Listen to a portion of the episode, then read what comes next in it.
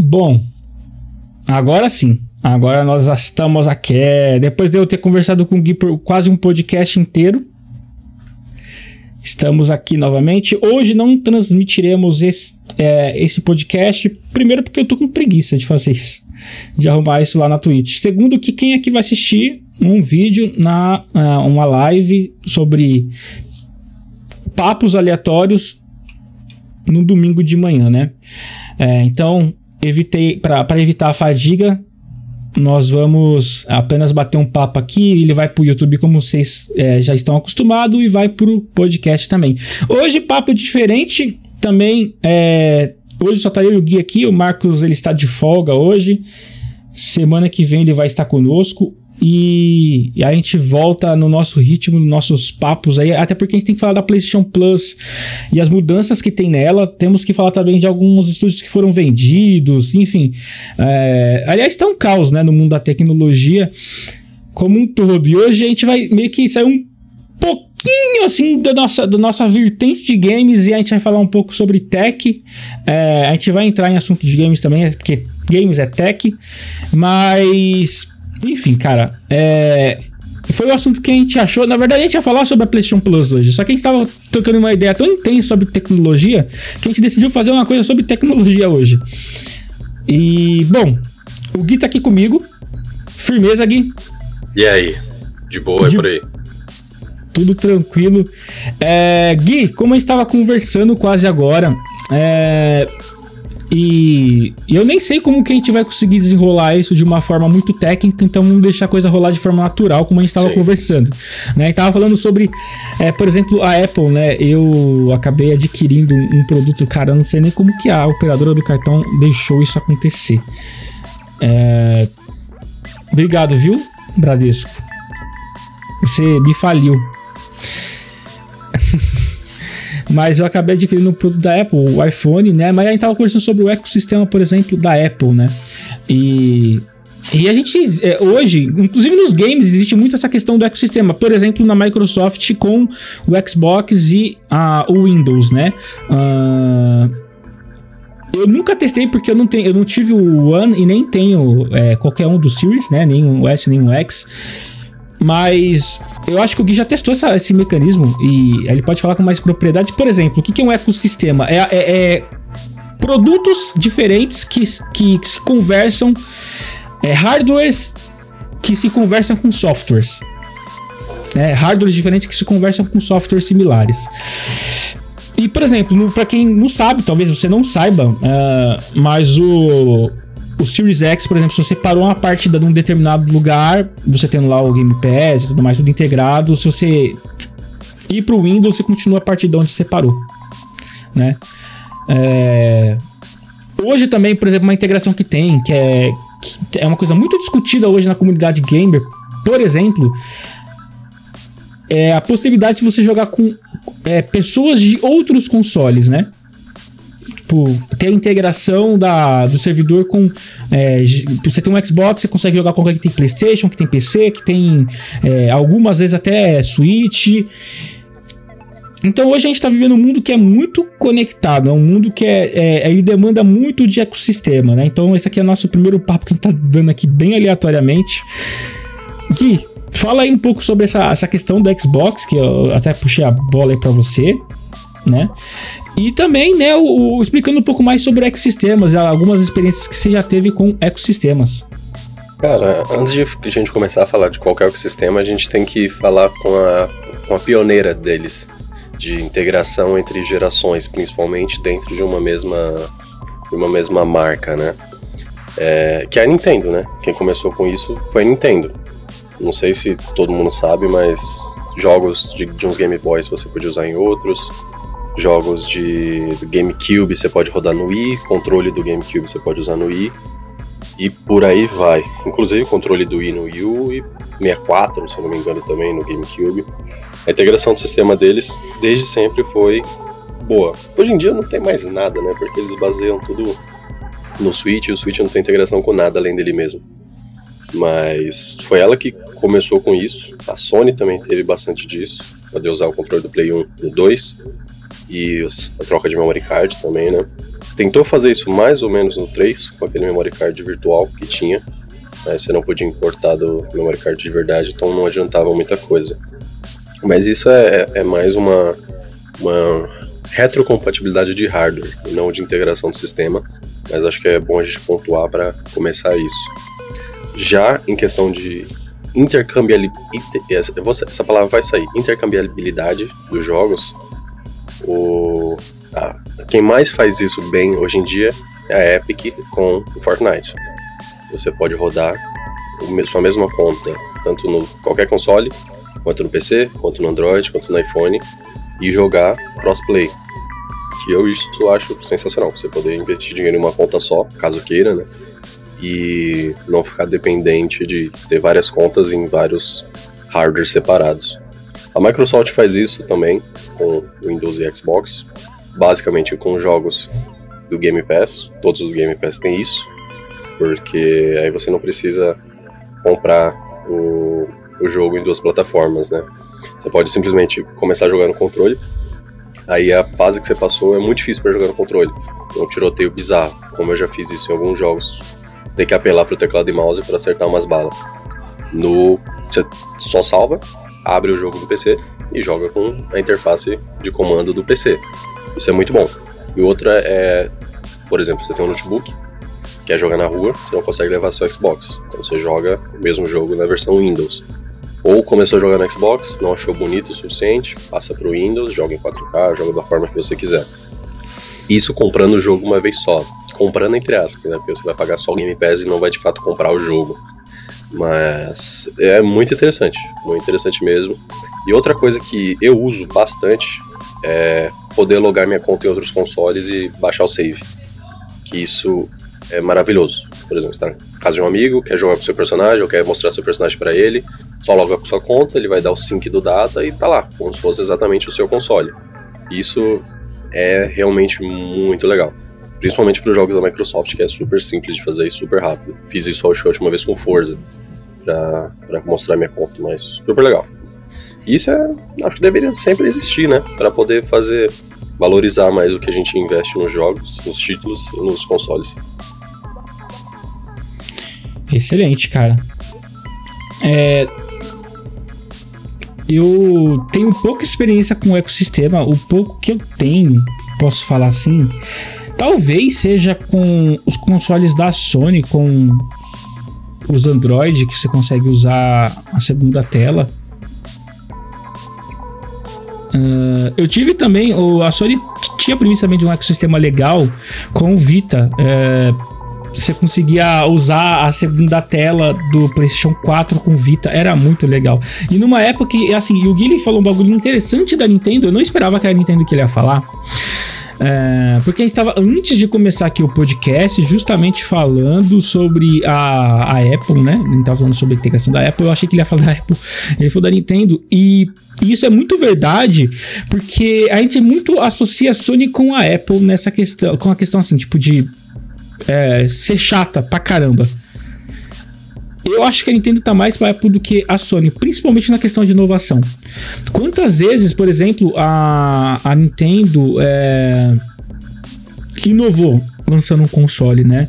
Seja ele com o, o GameCube nem foi tanto assim, né? Tipo, eu acho que naquela época se demandava muito mais custo e benefício e naquele tempo o PlayStation 2 era o rei do custo-benefício. Então, é, as qualidades do GameCube foi engolido por isso daí. Mas, por exemplo, você vê com o Wii. O Wii a gente tem o Wii é, vindo com um controle com sensor de movimento, cara. Uma coisa assim que é, até existia na época, mas era uma coisa muito fuleira. E com o Wii você, tipo, ele já vinha com aquele controle e você podia imitar muitas coisas. Jogar uma partida de tênis, uma partida de. É, uma, uma luta, um. É, é, é, dirigir um carrinho no Mario Kart. É, pra, é, hoje isso aí é simples. Você consegue fazer no smartphone, mas pra época, 2005 era uma inovação sensacional.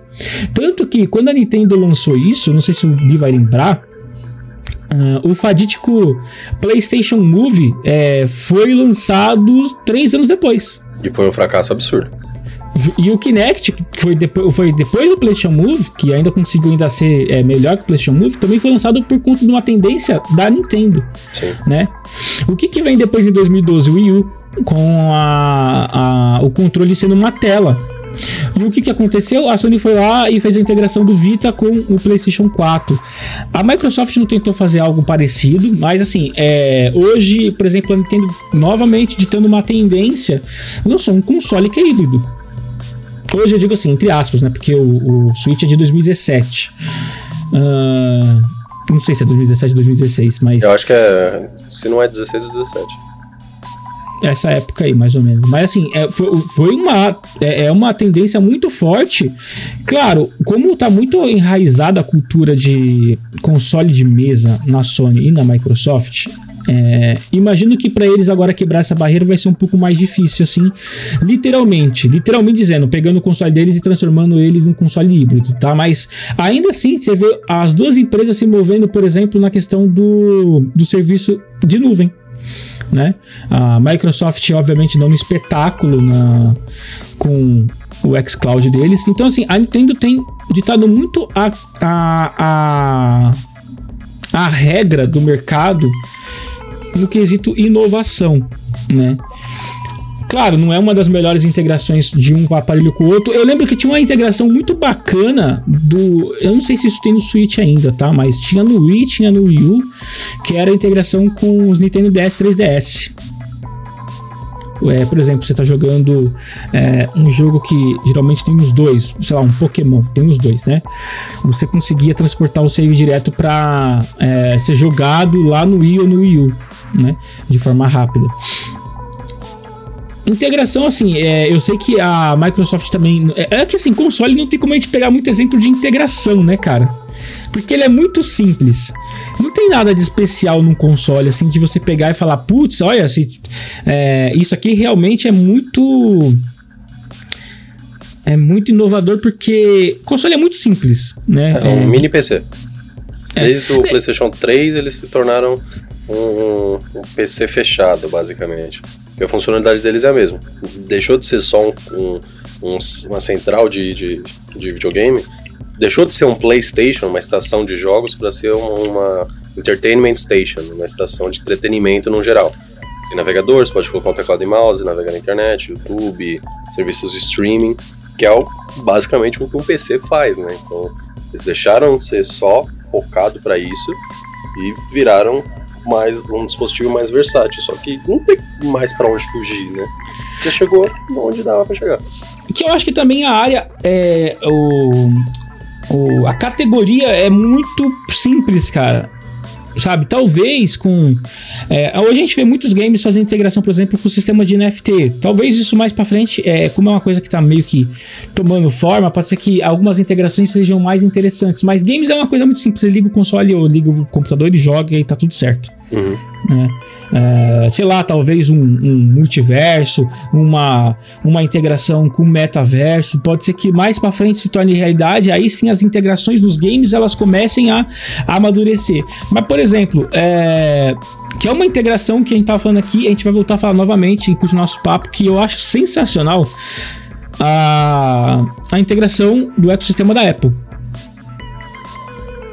Né? Isso é uma coisa que não vem de agora, acho que vem desde o, sei lá, do iPhone 4, que surgiu o pico do, de ter Mac, você via Mac em todo lugar, abrir o YouTube era Mac, era Mac Word, que hoje em dia é Loop Infinito, né? Que aliás, canal muito bom, recomendo para a tecnologia, que na época era Mac Word, eles eram focados em falar em, em Hackintosh, Jailbreak, coisas do ecossistema da Apple.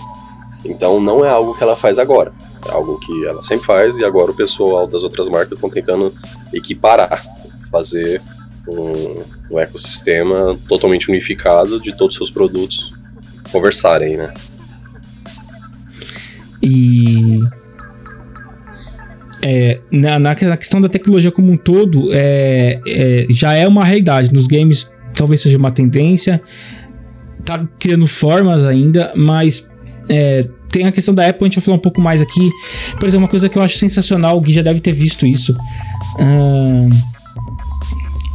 eu trabalho com muita com muito design gráfico, né? Então, vamos supor, eu tô tipo no Photoshop agora, daqui a pouco eu tô no Illustrator, tô fazendo uma, uma logo, coisa do tipo. E eu posso simplesmente estar sentado na mesa da minha sala e estar fazendo isso pelo, pelo iPad e e falar, ah, cara, eu quero sentar na minha cadeira que é um pouco mais confortável do quarto.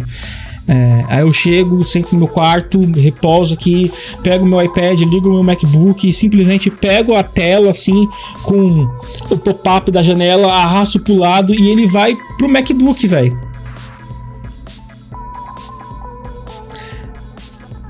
Que coisa sensacional, né? É, é algo que, eu... que para quem precisa de uma integração no trabalho, é... não tem algo que possa suprir isso. Porque dificilmente você vai ter uma integração dessa com Android e Windows, por exemplo. É uma coisa que você só tem de iOS para Mac. E que quem trabalha, quem precisa disso, meu, é, é game changer. Por exemplo, você precisa fazer um, um, retoque muito fino, mas você não tem uma mesa pra, uma mesa digitalizadora. Pra você fazer um desenho fino, você joga pro iPad, faz com a canetinha do iPad, que é mais preciso que muita mesa de baixo custo por aí fez o que você precisava, você joga de volta pro, pro Mac e continua de onde você parou. Então a versatilidade e a possibilidade de coisas que você pode fazer aumenta bastante. Não só, ah, é legal ficar jogando de um canto pro outro é, e usar dois sistemas para fazer o mesmo trabalho. Não, mas a possibilidade de você comprar um produto e poder usar ele de várias formas diferentes para suprir cada necessidade. Porque tem muita gente que compra um aparelho para uma necessidade. Aí você precisa de outra coisa, você tem que comprar outro diferente, outro segmento, ou um modelo melhor do que o primeiro que você comprou. E vai tacando dinheiro embora, vai tacando dinheiro embora. No final das contas, você tinha que comprar três iPads, que vai fazer tudo. Você vai ter todas as necessidades em um único aparelho. Em vez de carregar 30 dispositivos na mochila, você vai carregar um de 700 gramas, pequenininho, a bateria vai durar dois dias. Então, não sei até que ponto compensa dividir em aparelhos o que um só faz. Exatamente. É só um adendo aqui para quem tá assistindo o vídeo. É, a gente tá passando um vídeo de fundo do, do Relax End, que é um, um canal que faz muitos unboxings. É, é muito satisfatório os unboxings deles, inclusive.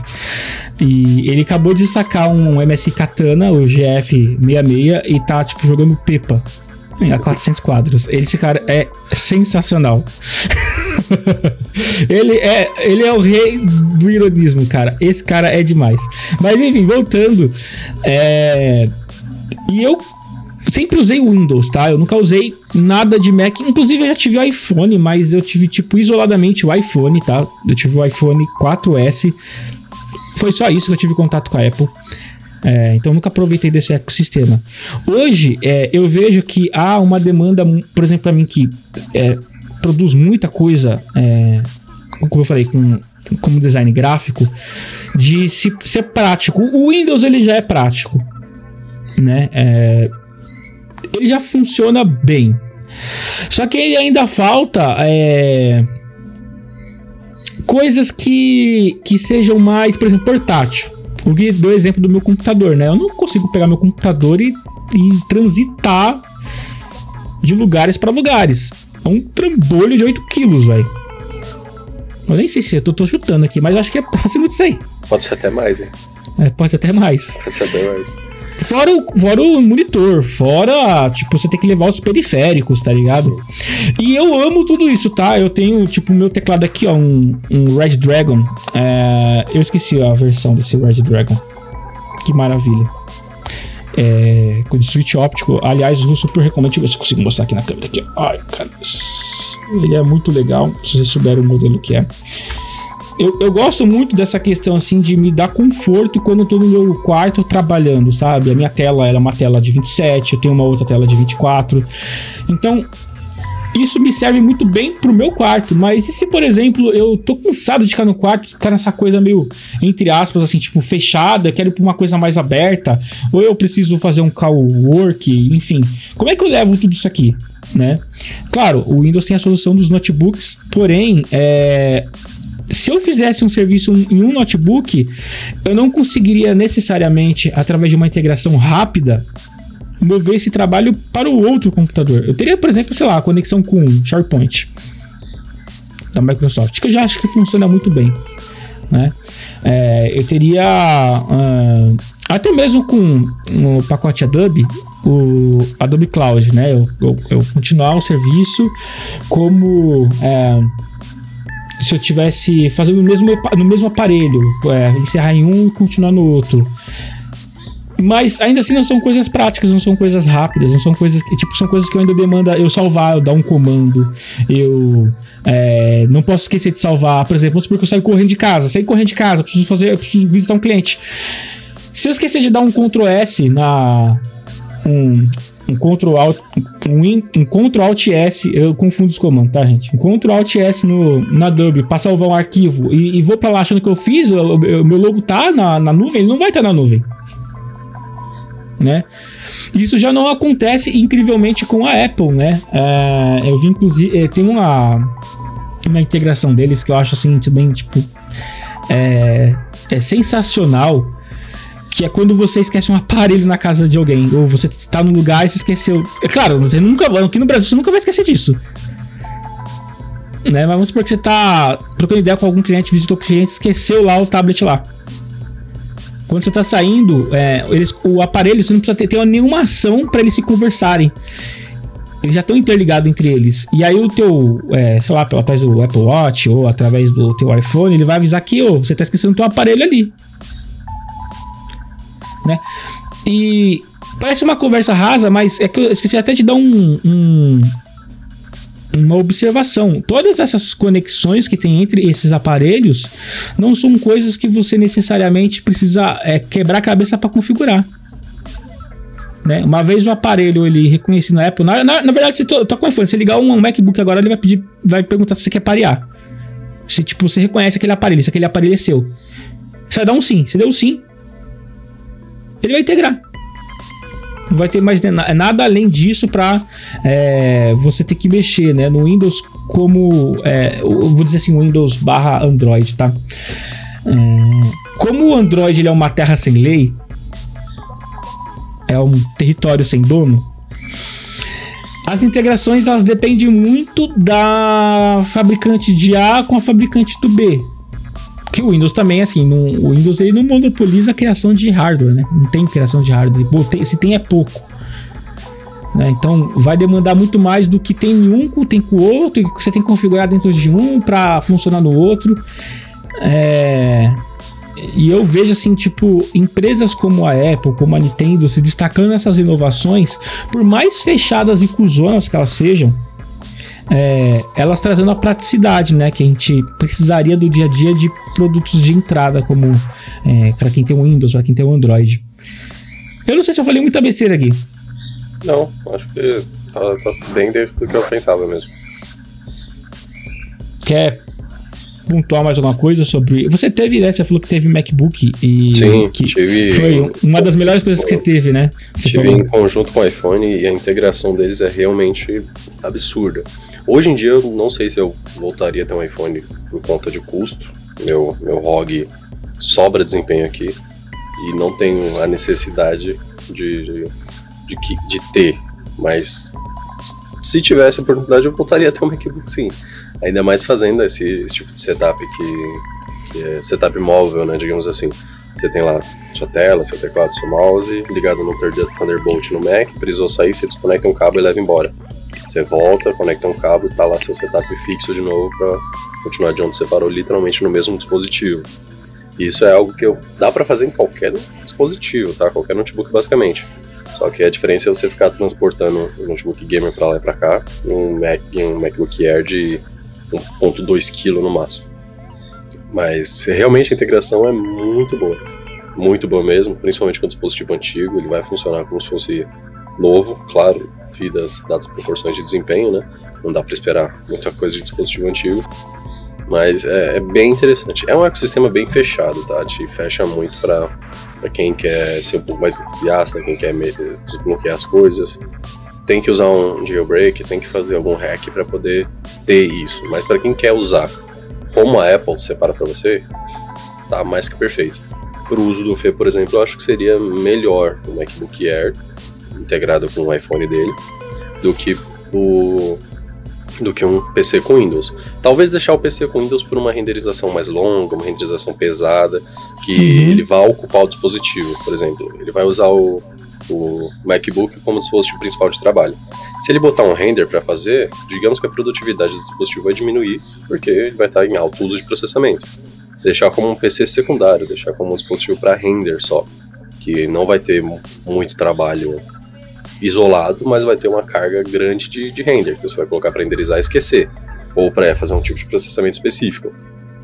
Mas eu acho que o MacBook, principalmente o Air M1, é, é a melhor, melhor custo-benefício de notebook que alguém pode ter hoje em dia. Lembrando que ele não é para jogo, ele é mais focado em produtividade, estudo e usos em gerais.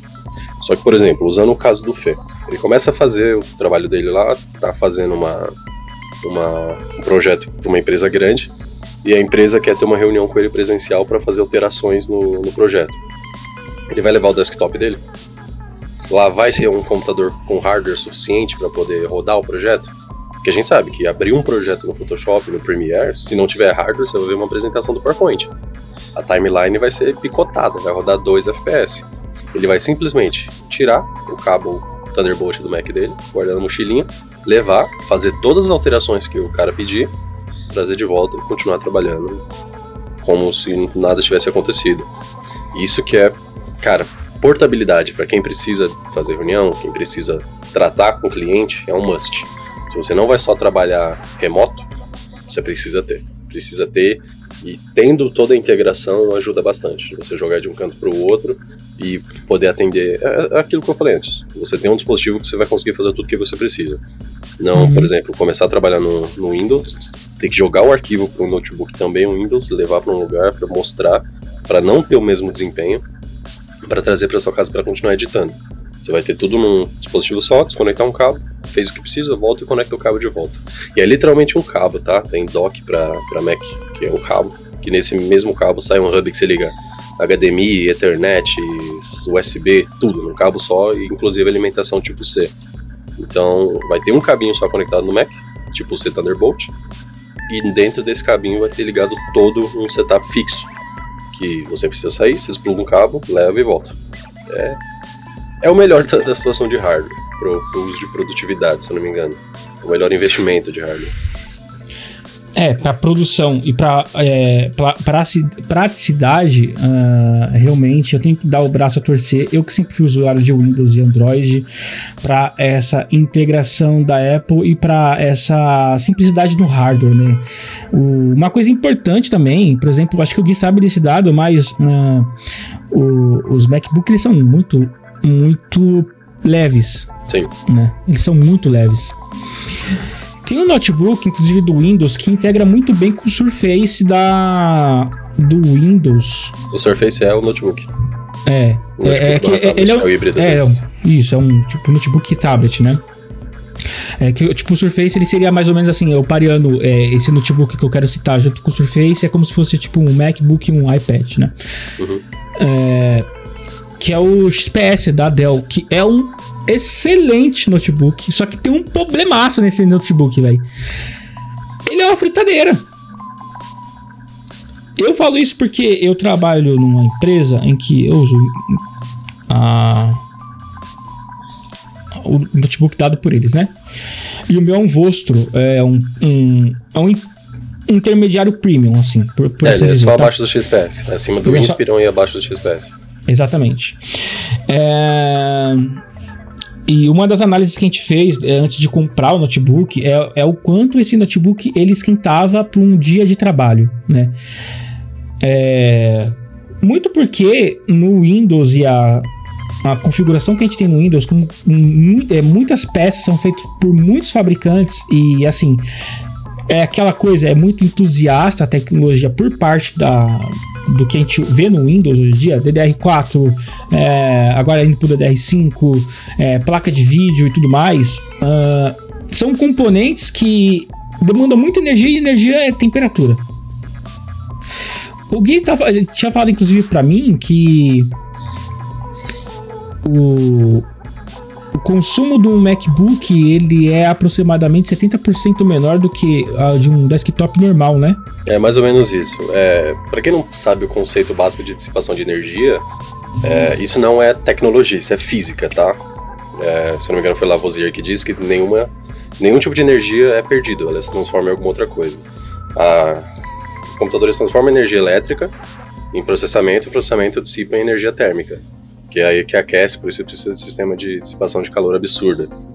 Isso a gente mede em TDP, que é Thermal Design Power, se eu não me engano. É, é, é como vai funcionar a dissipação de energia de um projeto e quanto ele gasta. Vamos pensar num hardware totalmente hipotético, um hardware muito top, muito caro que a gente nunca vai ver.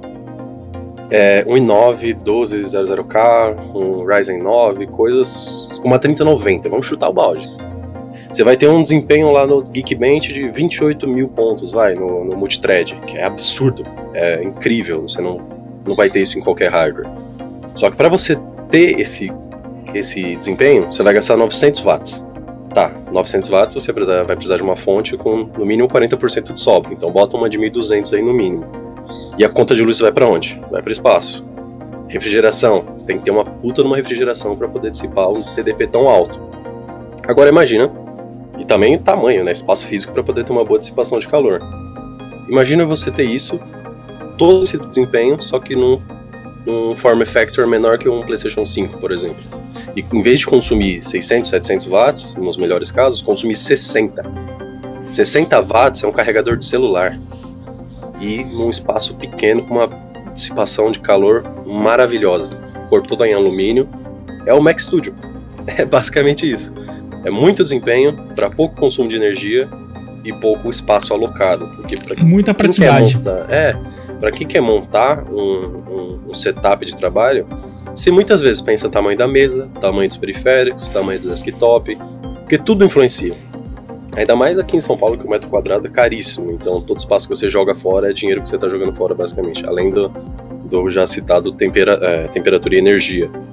Então imagina você ter tudo isso num form factor pequeno, num baixo consumo de energia e conseguir tirar o mesmo desempenho. É, é absurdo. É algo que que se a gente for ver o projeto de engenharia da Apple, não tem como comparar com nenhum. A Dell fica muito atrás, a Lenovo fica muito atrás, qualquer uma delas, não tem uma que bata de frente com a Apple para ter esse desempenho por, por, esse espaço. Eu fiz uma, uma, uma pesquisa aqui rápida, tá? Um Alienware M15, que é um notebook super top da Dell. Quem não sabe, Alienware é da Dell. É, um i7 11, uma RTX 3060, 16 GB DD4, o hardware é incrível, tá? Acho que so, supre tudo. Só que ele pesa 2.8 kg. Ele é um bebê recém-nascido de peso. E é um puta de um trambolho, 15 polegadas, gigantesco. Agora você tem esse mesmo hardware no MacBook, mais leve, com 3, 4 vezes mais bateria. Desempenho de bateria da Apple também é de notebook, tá? iPhone é meio questionável. Mas de notebook é, é absurdo, não tem como comparar. Em 1.2 kg. O Alienware pesa quase um, 2.5 vezes o que o Mac pesa. Consome quase 3 vezes mais energia, que o Alienware, o carregador dele é de 240 watts e o do, do Mac é de 60, então ele entra naquilo de DP dele ser muito baixo e peso, finura, desempenho é, é absurdo, é algo que não tem como a gente comparar. Claro, para quem não liga isso, para quem não liga para peso, que é um desempenho bruto, meu, Alienware, tem nem o que questionar.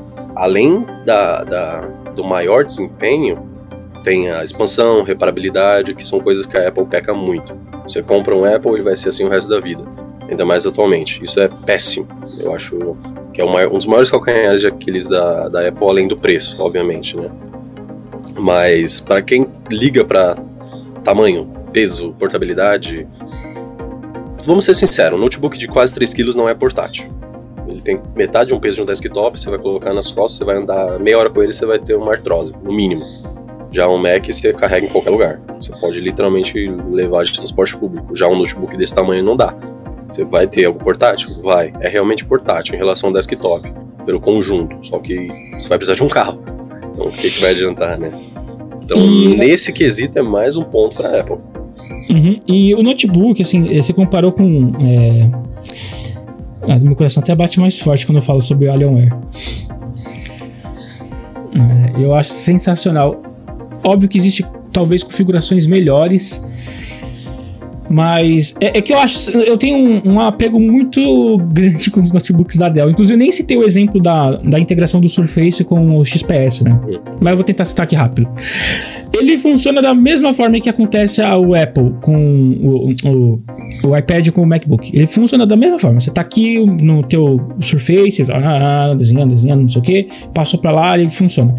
O problema de tudo isso daí é como que eu posso falar isso? A função ela é, ela é tão pesada porque você está transmitindo uma tela para outra, tá? Você não está transmitindo um arquivo que ele simplesmente tem um delay de minutos, dependendo do que está fazendo, ele simplesmente ele renderiza o vídeo no outro, no outro aparelho, cara. Ele tipo ele pega aquele arquivo gigante como se ele estivesse transferindo dados.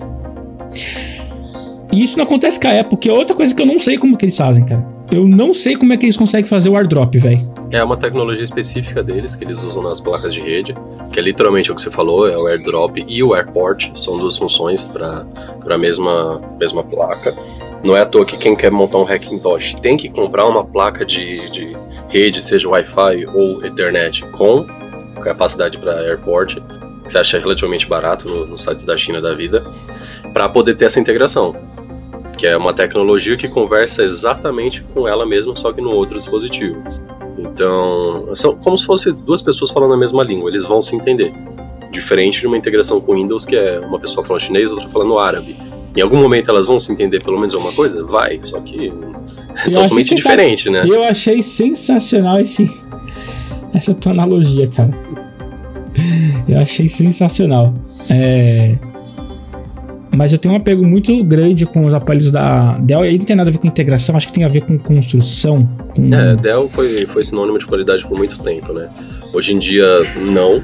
É, desde que eles mataram o G3, G5 e G7 e meteram só o G15, o G15 é um projeto falho, a temperatura dele é péssima. O M15 da Alienware também é, é ruim, só que em comparação a. Ele ainda é um Alienware, né? Então tem uma construção mais premium da Dell. Só que não é um aparelho bom. Fiz instalação acho que de 20 ou 30 aparelhos e metade da programa na placa-mãe, metade a placa de vídeo não dá conta. E é um projeto falho. Aqui, né, a gente tá falando de mercado brasileiro. Lá, lá fora, Estados Unidos, Europa, um G15, teoricamente, é o de entrada deles. Então você não pode esperar um, algo de um dispositivo de entrada. Sendo que aqui, teoricamente, é o mais top que a Dell tem para a linha de, de placa de vídeo dedicada, linha gamer, entre aspas. Uhum. É, acho que não tem nenhum acima dele, já entra ali um Air direto e um dispositivo que você vai pagar 8, 9 mil reais não dissipar energia ali direito, né? o calor dele ser muito alto a ponto de inutilizar, ele uh, esquentar o teclado, travar por, ter, por temperatura muito alta para preservar. Meu, não vale a pena você pagar um Celta num dispositivo que não vai te funcionar direito. E diferente do, do mercado lá de fora, né? Que, que é outra pegada. Concordo plenamente. É, e ainda tem uma questão, né? O M15 da Alienware, que se não fosse fabricado aqui, seria ainda mais caro, né? É, tem, tem, esse detalhe, né? Porque uma realidade do, do Alienware, o Alienware sempre foi tipo uma Ferrari dos notebooks gamers. Sim. Né? Sempre foi uma Ferrari. Hoje, a, eu concordo com o Gui que hoje a Dell tem dado muito vacilo em relação a isso. Eu ainda acho que, em modo geral, a Dell ela oferece um jogo de componentes um pouco melhor do que a gente tem de concorrência no Brasil, tá? No exemplo, Brasil, eu acho que a Lenovo passou. A Lenovo passou, por, mas também por causa da, da. Ela usa a tática de mercado da Samsung. Ela tem 40 aparelhos para uma mesma categoria. Obviamente, um deles vai servir para alguém. Diferente da, da Dell, que sempre foi mais contida.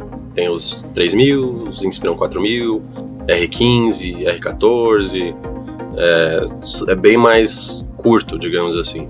E isso que eu falei em relação à falha da Dell é nos dispositivos básicos, tá? A linha top da Dell, XPS, por exemplo, XPS 13 Carbon lá, que ele tem literalmente o corpo em Kevlar. Cara, dificilmente você vai achar algum outro aparelho legal, só que, detalhe, ele tá na casa dos 14 mil reais, né? Então você compra dois MacBook Air que vai te dar uma experiência muito próxima. Mas aí é, é, outro mercado. Não tem como um aparelho de 14 mil reais ser ruim em tudo, tá? Sempre vai ter um ponto negativo, só que não tem como ser ruim em tudo. Falando de mercado acessível pra gente, que é acessível entre muitas aspas, que ainda é muito alto, tá? Notebook na casa até os 8 mil reais eu ainda acho um valor muito alto. Só que teoricamente não passa de um intermediário, não chega nem próximo de um Pro. Uhum.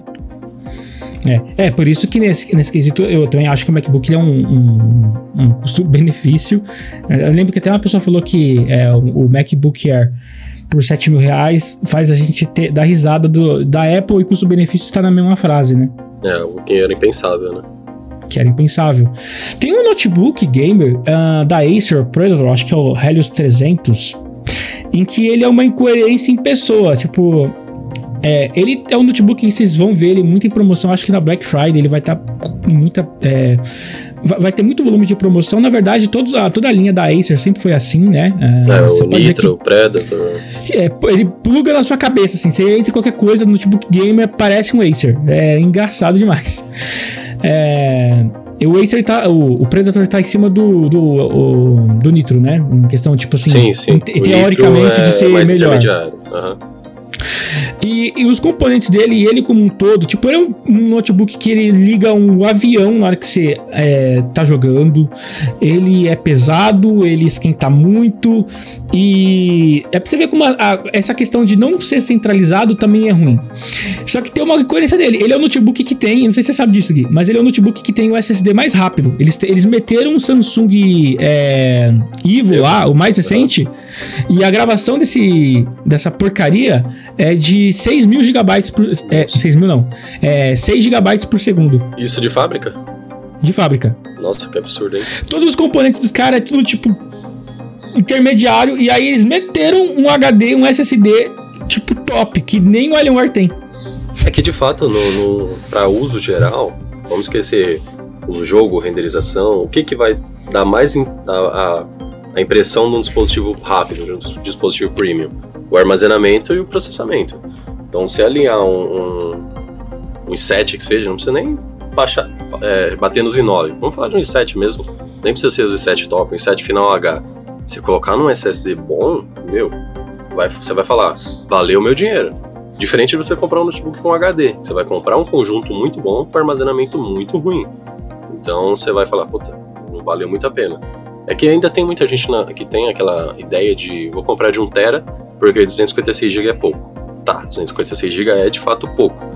Só que e a velocidade desse armazenamento? Você vai pegar um HD de 150 MB por segundo, um SSD de, de 600 MB por segundo, que seja a SATA normal, ou que seja os M2 da vida, que passa dos 1000, os mais, os mais básicos já tem 1300, 1400 megabits, então a diferença já é absurda. Para usabilidade geral, uh, o usuário final, né, o usuário base, não, que não entende muito técnica, ele quer algo rápido, algo ligeiro. E, e muitas vezes quer economizar e quer ter algo que atenta à exigência dele. Não é assim. Você não pode comprar um Palio esperando o desempenho de uma Ferrari. Os dois são uhum. Fiat, são Fiat, mas é a categoria totalmente diferente. É Cara, outra... isso é muito engraçado, né, velho? Tipo. É bizarro, né? Não é bizarro isso, velho? É bizarro. Eu, outro ponto, falando, só dando continuidade nisso. É bizarro como a peça que serve no meu Fox serve no Audi. Então é bizarro. É a mesma peça que serve num G15 serve no Alienware, por exemplo. O pessoal fazendo essa analogia, né? Mas é, é isso, cara. Tem, são produtos para mercados específicos. Quem compra um Helio, seja o 300 ou 500, né? São os dois modelos que eu lembro de cabeça que existe. Ele, ele quer pegar um conjunto completo, não vai ligar pro peso, só quer desempenho bruto. Uhum. Diferente de quem compra um XPS. Que o XPS não tem um desempenho absurdo. Ele é bom, puta, incrivelmente. Só que se for comparar ele com o Helios, o Helios destrói ele no custo-benefício. Só que o conjunto, a experiência, o peso, a qualidade da tela, hardware não é só o processamento, é user experience no geral. Isso tem uhum. que ser é, um, um, o major, né? É o que tem que mais importar. É, e assim, é, a gente tá falando aqui de elogiando algumas coisas e criticando outras. Uh, a gente enxerga as coisas boas. Por exemplo, a Sony. A Sony faz jogos excelentes. Só que ela peca muito no retorno. Uh, quanto a sua concorrente hoje em dia pro, pro, pro seu cliente, né? Sim. Eu digo isso, da, por exemplo, na questão do Game Pass, a, é, enfim, to, todo o conjunto que a, a, Microsoft oferece hoje para os seus clientes é muito melhor do que a Sony oferece hoje para os seus clientes. Mas os jogos da Sony são muito bons. É, o console PlayStation 5 eu tenho, eu não, eu não, posso comparar com o Series X, então seria meio mancada isso, porque eu não tenho o Series X aqui para fazer essa comparação. Mas eu já tive Xbox, tive vários, tive o original, tive o 360. É, e a Sony ela sempre é, no seu conjunto de software, é, de como que eu posso falar assim, daquilo que ela se propõe a fazer, que é rodar o jogo, ela também na minha opinião, sempre foi melhor do que a Microsoft nisso, né? É, eu acho um software mais, mais clean, mais clean, mais. É, que me dá mais uma sensação de premium do que, por exemplo, da Microsoft, que é basicamente o. o a dashboard deles que eles usavam no, é, no Xbox One. É, a dashboard lembra até bastante do 360. As últimas updates do 360 já tinha aquelas tiles que são aqueles quadradinhos coloridos do Windows 8 e 8.1. É Tile o nome disso. São esses quadradinhos. E tem se mantido nisso, né? Não mudou nada. Uhum. É, mas ela vacila. Ah, por exemplo, a gente citou muito aqui a Apple. Ah, porque foi um assunto que a gente entrou e foi um assunto aleatório. Mas, por exemplo, tem essas coisas boas da Apple, mas tem coisas que, tipo, não faz sentido, tá? Uh, por exemplo, é muito digno a luta que eles têm para reduzir a produção de plástico, tá? Muito lindo, muito bonito no papel. Só que eu vou ter que comprar o, o carregador do mesmo jeito. Vai ser outra caixa. Vai ser outra caixa. Sabe? Então é umas meteção de louco que assim, só trouxa cai. Tá? Eu, por exemplo, tô tentando uma, tô uma luta aqui, eu quero só xingar a Shopee também. É, que, cara, eu não sei por que, chinês faz, tipo, coisas difíceis de se resolver. Eu tô tentando comprar os bagulho aqui, inclusive um carregador da porcaria do iPhone, que não vem. Eu não tô conseguindo pagar o negócio. Mas enfim, só queria deixar esse negócio aqui pra um dia ficar, a gente ficar famoso, a Shopee resolver essa bosta, né? É.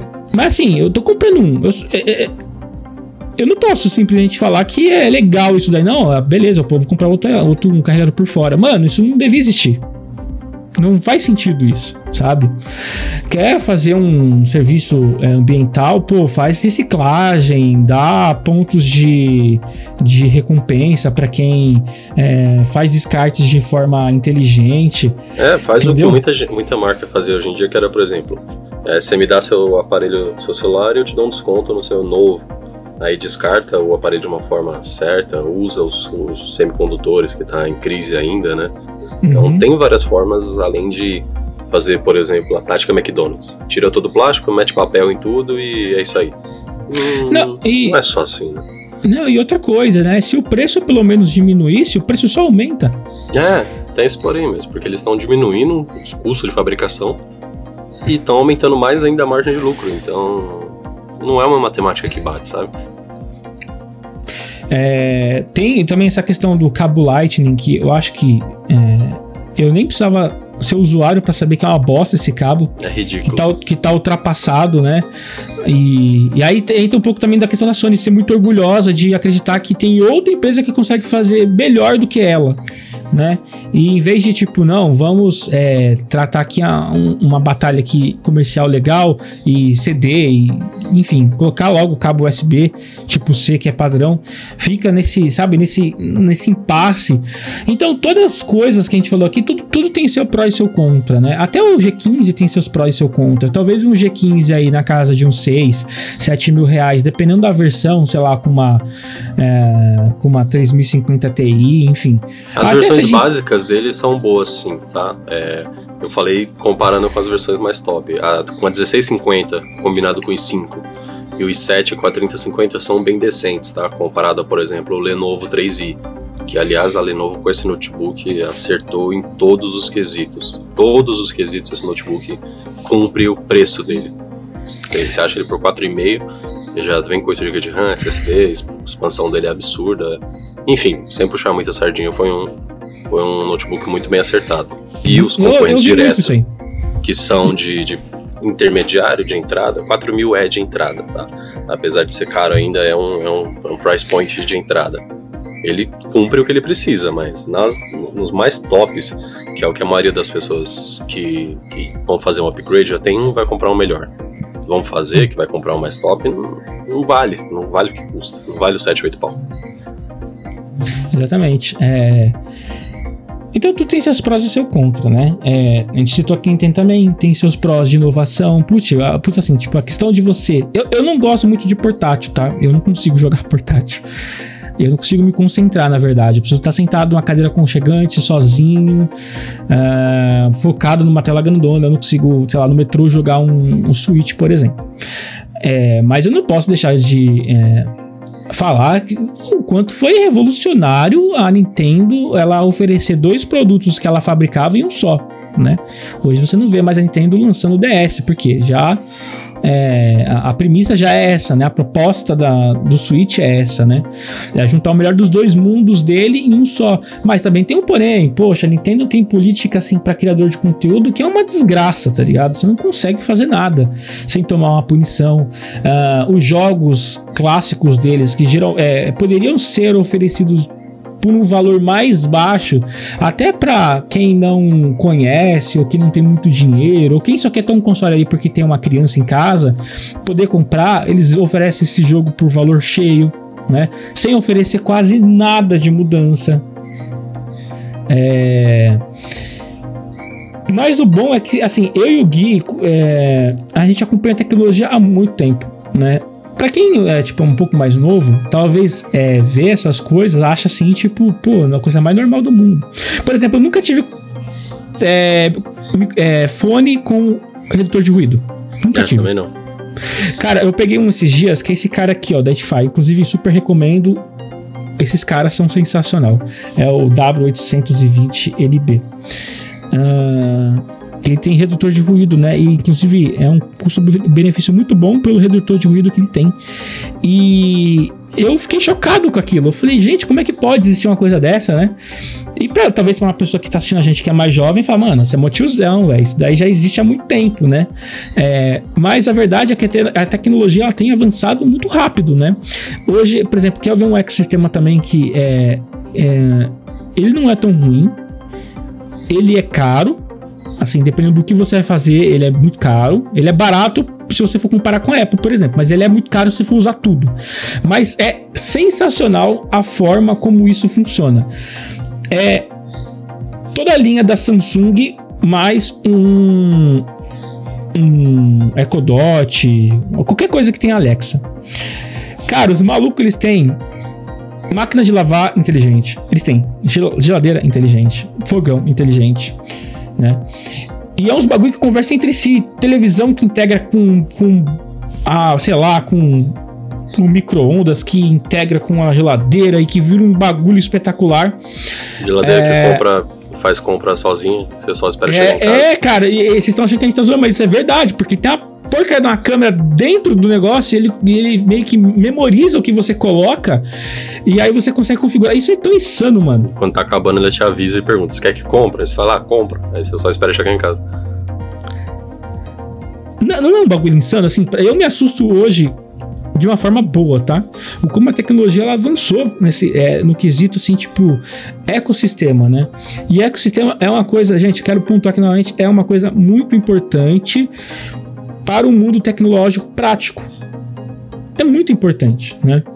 Uh, a gente é de um tempo que nem Netflix existia, não sei se você lembra aqui. Era só filmes online, HD, ou você assinar uma TV por assinatura. Né? Hoje você tá no Netflix ou em qualquer outro e você tá assistindo a TV, e aí você precisa sair correndo de casa, aí você pega um metrô, um ônibus e senta e põe o fone de ouvido e você continua.